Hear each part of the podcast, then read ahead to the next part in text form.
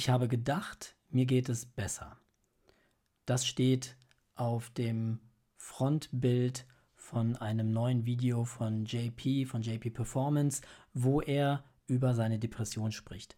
Und heute im Podcast möchte ich diese Folge aufgreifen, weil sie mir geschickt wurde und weil das, was er da thematisiert, ein Thema ist für sehr viele Menschen. Und ich würde es hier gerne ein bisschen aus Coaching-Sicht nochmal übersetzen und einige Dinge nochmal highlighten, die vielleicht dem einen oder anderen die Augen öffnen können. Wer ist JP? JP Performance, das ist ein Mann, der ist Autotuner, Unternehmer, der hat einen YouTube-Kanal mit über 2 Millionen Abonnenten, einer Milliarde Aufrufen der Videos insgesamt. Toller Mensch, inspiriert viele, viele Menschen, hat eine riesen Community aufgebaut, hat ein Buch veröffentlicht vor kurzem, das heißt Angst getrieben, wo er seine Geschichte, seine Kindheit und viele traumatisierende Erfahrungen aufarbeitet und er hat sich geoutet, in Anführungsstrichen, als jemand, der unter Depressionen leidet. Er geht sehr offen mit sich und seiner Geschichte um, was ich unglaublich bewundernswert finde. Und in diesem Video zeigt er, dass es ihm wieder schlechter geht. Und wir werden mal einige Punkte durchgehen und anhand dieser Punkte auch einige Themen ansprechen. Stichwort, was ist denn überhaupt eine Depression? und auch aus ayurvedischer Sicht und aus verschiedenen anderen Sichten beleuchten, wie denn da jetzt Lösungen aussehen könnten. Er beginnt mit, es geht mir mal wieder seit ein paar Wochen schlecht. Und das ist etwas, was relativ viele Menschen erleben, dass sie Phasen haben, wo es besser ist und wo es schlechter ist. Und wenn man wirklich in einer Depression schon mal war, dann weiß man auch, wie sich das anfühlt und kann das dann entsprechend einordnen. Das ist nicht, ich bin halt mal gerade ein bisschen traurig oder schlecht drauf, sondern es ist die Depression ein manifestes Krankheitsbild, das auch eine eigene Nummer hat in dem Krankheitsverzeichnis ICD-10 oder 11 oder wo auch immer wir gerade sind. Und das ist etwas, was viele Coaches und möchte gern Coaches nicht verstehen, dass das eben wenn es eine Erkrankung ist, nicht etwas ist, was ich mal eben wegcoachen kann, sondern eine, eine Erkrankung ist, die dann auch eine entsprechende Begleitung und Therapie erfordert. Und mit positivem Wunschdenken geht eine Depression nicht weg. Wenn dann etwas weggeht, dann war es keine Depression. Warum ist das Thema relevant? Die Krankenkassen gehen davon aus, dass bis 2030, also in den nächsten Jahren, Depression Volkskrankheit Nummer 1 werden wird. Vor Herz-Kreislauf-Erkrankungen und allen möglichen anderen. Bis 2030 wird die Depression vermutlich, wenn wir nicht gegensteuern, Volkskrankheit Nummer 1 sein. Aktuell leiden ungefähr 10 von 100 Personen, also 10 Prozent der Bevölkerung, an Depressionen oder haben schon mal an Depressionen gelitten. Das sind übersetzt, in Deutschland leben ungefähr 80 Millionen Menschen. 8 Millionen Menschen. 8 Millionen in Deutschland, die mit Depressionen zu kämpfen haben. Die erste Diagnose wird meist vor dem 40. Lebensjahr getroffen und Frauen sind häufiger betroffen als Männer, was jetzt irgendwie nicht wirklich viel Aussagekraft hat, aber einfach nur, dass du es mal gehört hast. Wie definiert sich denn jetzt eine Depression? Es sind mehrere Faktoren, die da zusammenkommen müssen. Also ein Zustand deutlich gedrückter Stimmung. Kann ja immer wieder mal sein. Interesselosigkeit. Das ist etwas, wenn Dinge, die man liebt, plötzlich irgendwie nicht mehr interessant sind. Kritischer Faktor. Antriebsminderung über einen längeren Zeitraum. Starke Selbstzweifel. Konzentrationsstörungen. Grübelneigung. Hoher Leidensdruck. Das Wohlbefinden und das Selbstwertgefühl sind beeinträchtigt.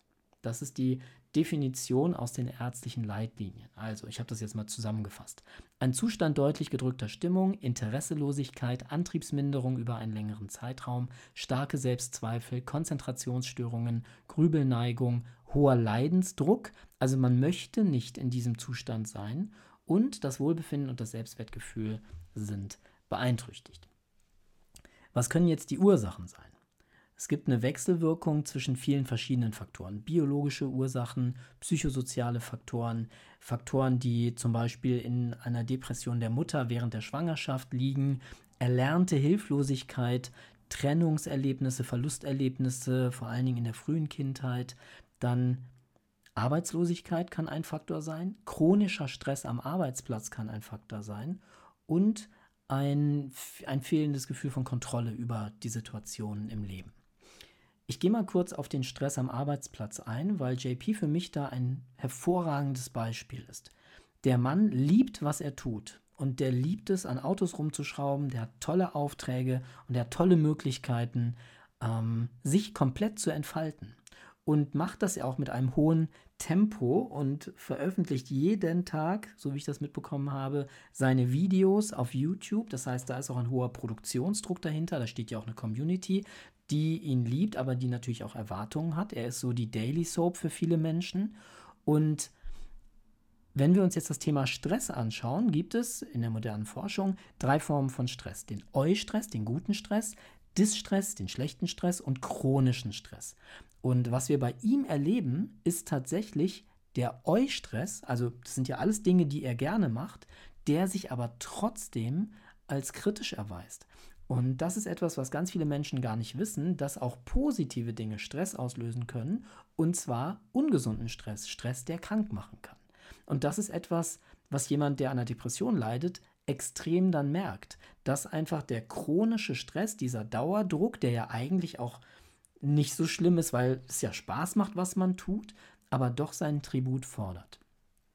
Und ich kenne einige Leute, die mit viel positiver Energie und mit Eustress volle Kanne in den Burnout gerannt sind, weil sie die Warnzeichen nicht gesehen haben. So, heißt auch für dich oder für Menschen, die du kennst, wenn da jemand in so einer Dauerschleife hängt und irgendwie auch mit positiver Absicht viele tolle Dinge tut, aber gar nicht auf sich acht gibt, mm, dann ist da zumindest schon mal, sollte da schon mal ein Warnlämpchen angehen. Ein weiterer Satz. Ich habe mich selbst viel verarscht. Ich habe mich selbst viel verarscht. Das ist etwas, was nur jemand sagen kann, der sich schon viel auch mit sich auseinandersetzt und auch schon einige Dinge aufgedeckt hat und durchlebt und ähm, aufgelöst hat und da eine sehr klare Selbst, ein Be Selbstbewusstsein entwickelt hat. Achtsamkeit sich selbst gegenüber und daraus ein höheres Bewusstsein seiner selbst ableiten kann. Und das ist etwas, was, also das sich selbst verarschen, machen, ich würde sagen, die meisten von uns. Also sehr, sehr viele. Also gib mir gerne Kontra, wenn du das anders siehst. Schreib gerne ähm, einen Kommentar oder eine Frage. Aber viele von uns verarschen sich gerne selbst. Und das zieht sich durch alle Bereiche durch. Durch Beziehungen und Partnerschaften, in denen man nicht glücklich ist, aber in denen man trotzdem bleibt. Das äh, zieht sich durch Jobs, in denen man nicht glücklich ist, aber trotzdem irgendwie sich das dann schön redet. Ähm, durch Hinauffallen der Karriereleiter, wo man mehr Geld verdient, aber sich immer weiter von dem entfernt, was man eigentlich gerne macht oder auch besonders gut kann und einfach auch im Selbstbild, also die Fähigkeit, sich selbst anzugucken und sich auszuhalten und sich zu mögen ähm, und auch den Schwächen, den eigenen Schwächen irgendwie selbstbewusst gegenüberstehen zu können, das ist etwas, was, was wir kaum lernen und wo es auch wenig Vorbilder gibt. Und da ist JP auf jeden Fall ein Vorbild. Ich habe viel geweint. Das ist etwas, was Männern extrem schwer fällt zuzugeben und auszuhalten, sowohl vor sich selbst als auch dann eventuell vor der Partnerin oder dem Partner, als auch vor Freunden. Und Weinen ist ja ein Ventil, da komme ich später auch nochmal drauf zurück. Und wenn wir das uns nicht erlauben, dann bleibt da Druck gefangen in meinem System, der sich dann an anderer Stelle entlädt. Also zu sagen, ich habe viel geweint, ist ein unglaublich großes Zeichen von Stärke. Dann sagt er etwas ganz Fundamentales aus ayurvedischer Sicht. Er sagt, ich bin gar nicht da. Ich bin gar nicht da.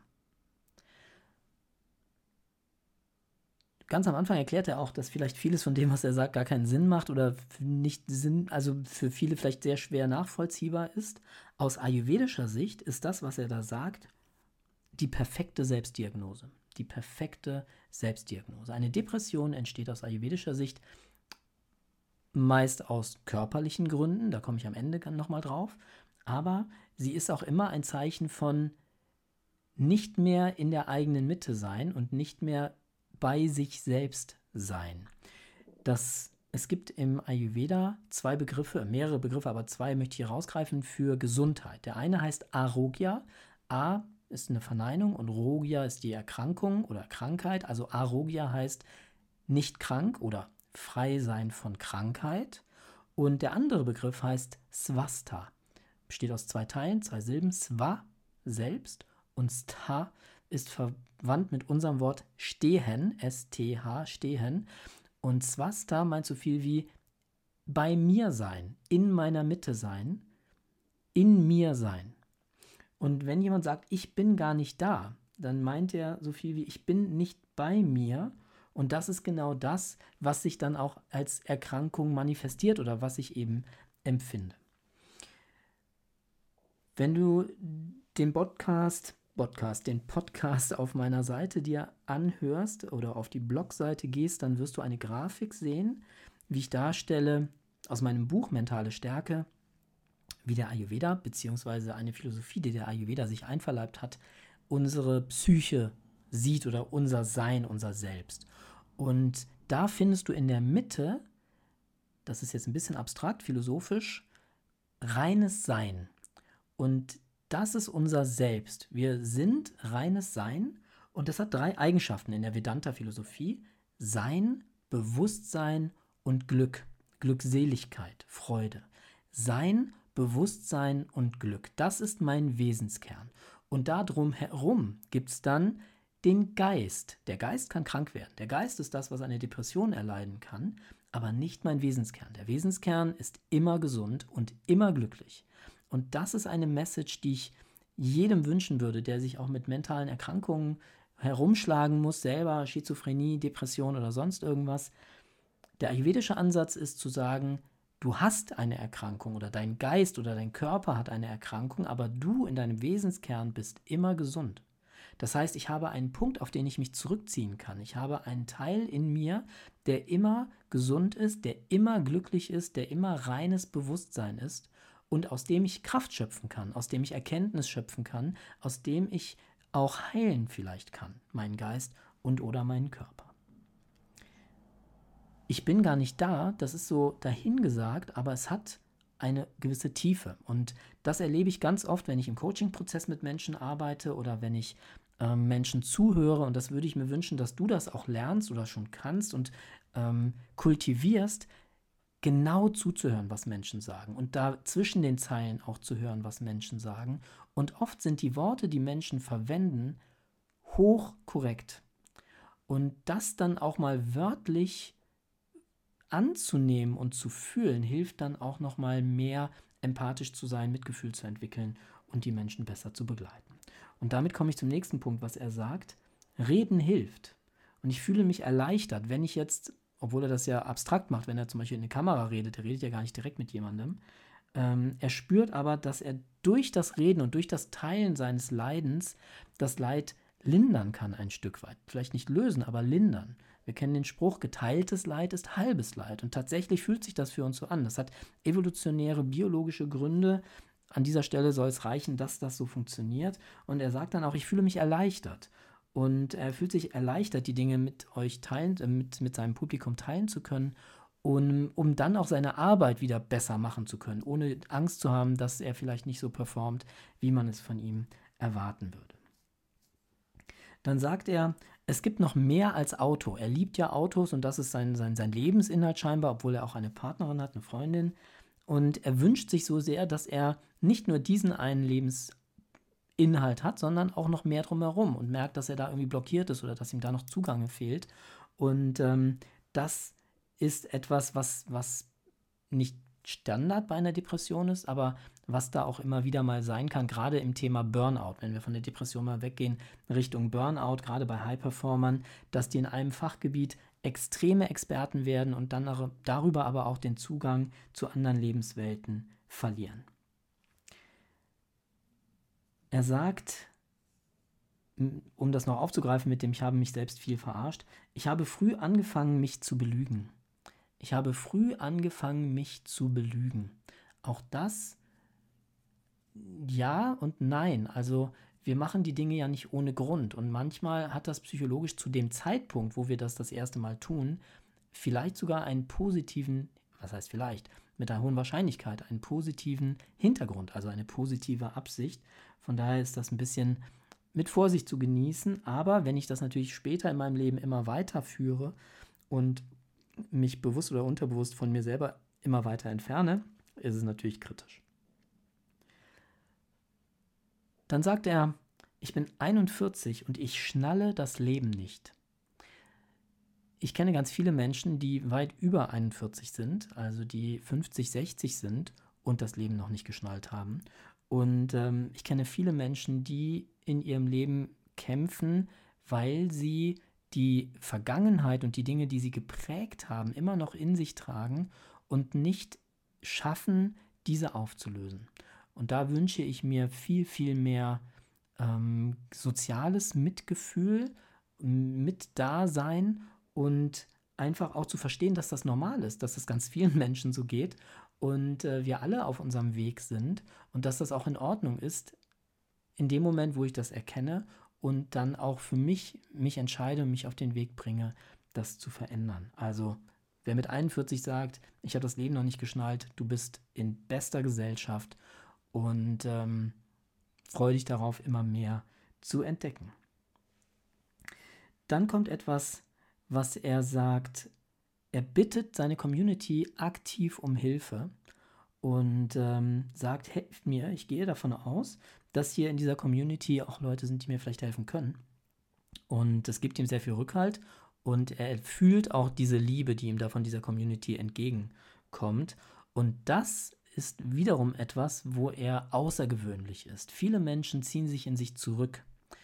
Und Gerade wenn ich depressiv bin, wenn ich mental nicht auf der Höhe bin, ist das so ein Schutzmechanismus, das auch niemanden sehen zu lassen, also sich an, nicht anmerken zu lassen, nicht zeigen zu lassen. Aber damit löse ich nicht mein Problem.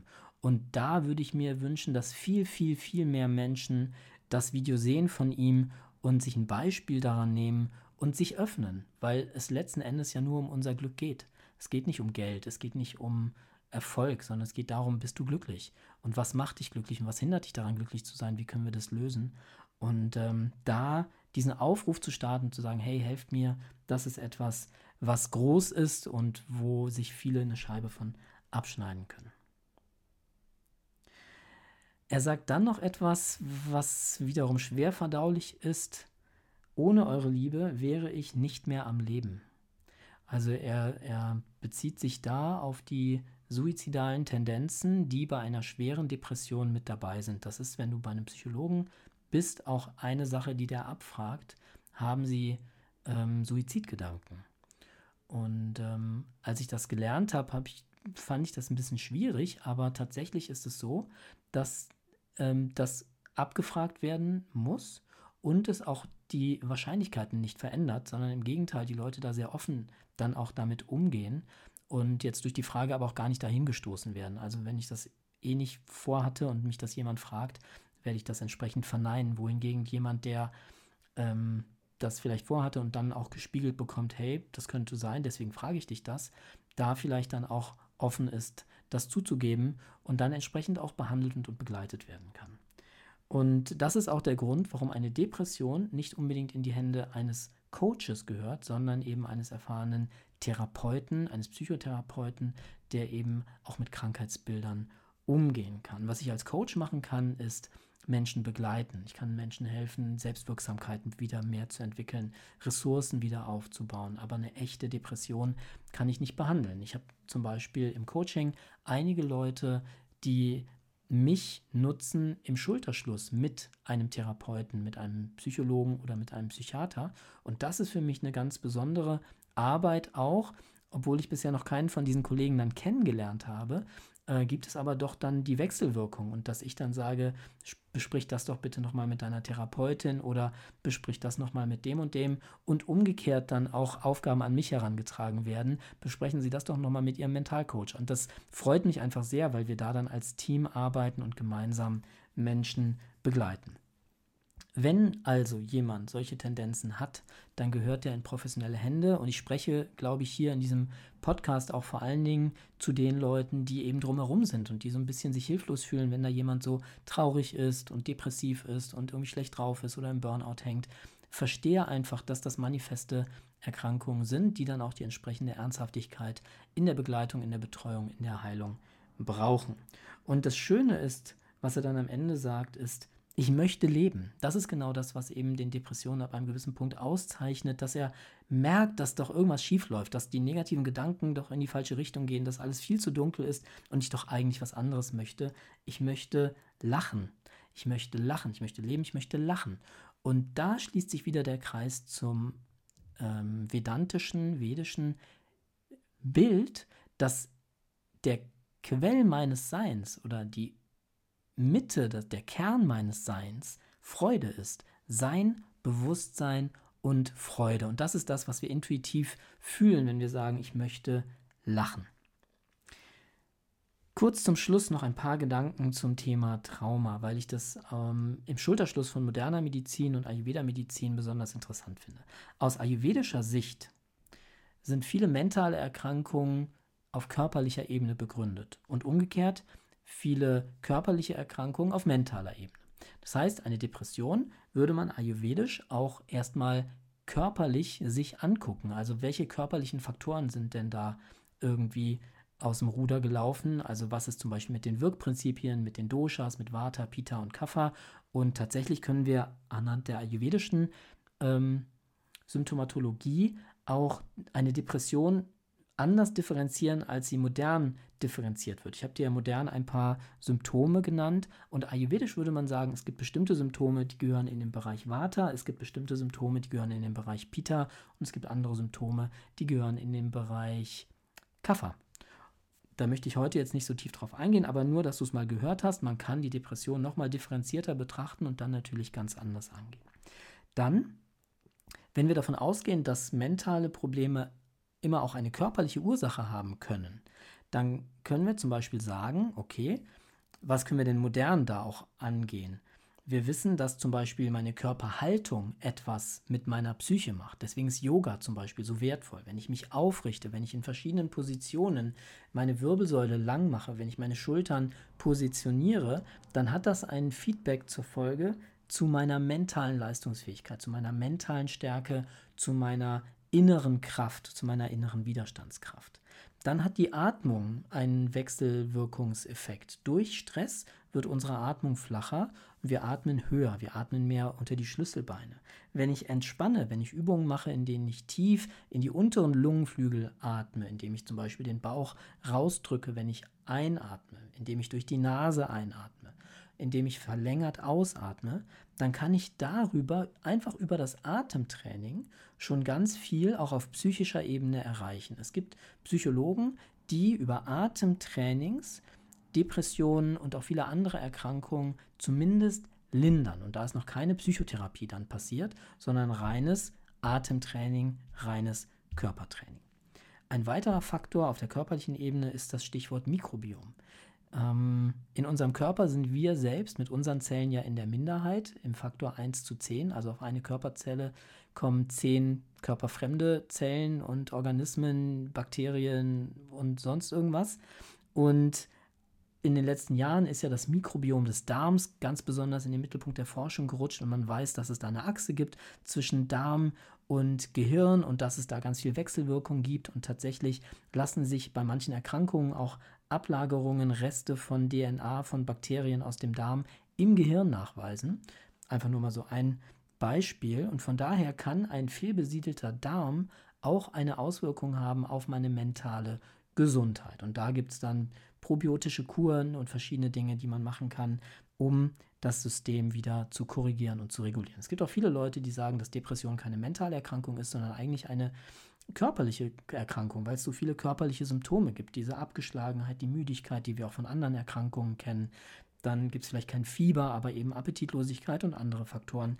Und es wird tatsächlich auch darauf geforscht, dass vielleicht virale Infektionen, bakterielle Infektionen bei Depressionen eine Rolle spielen können.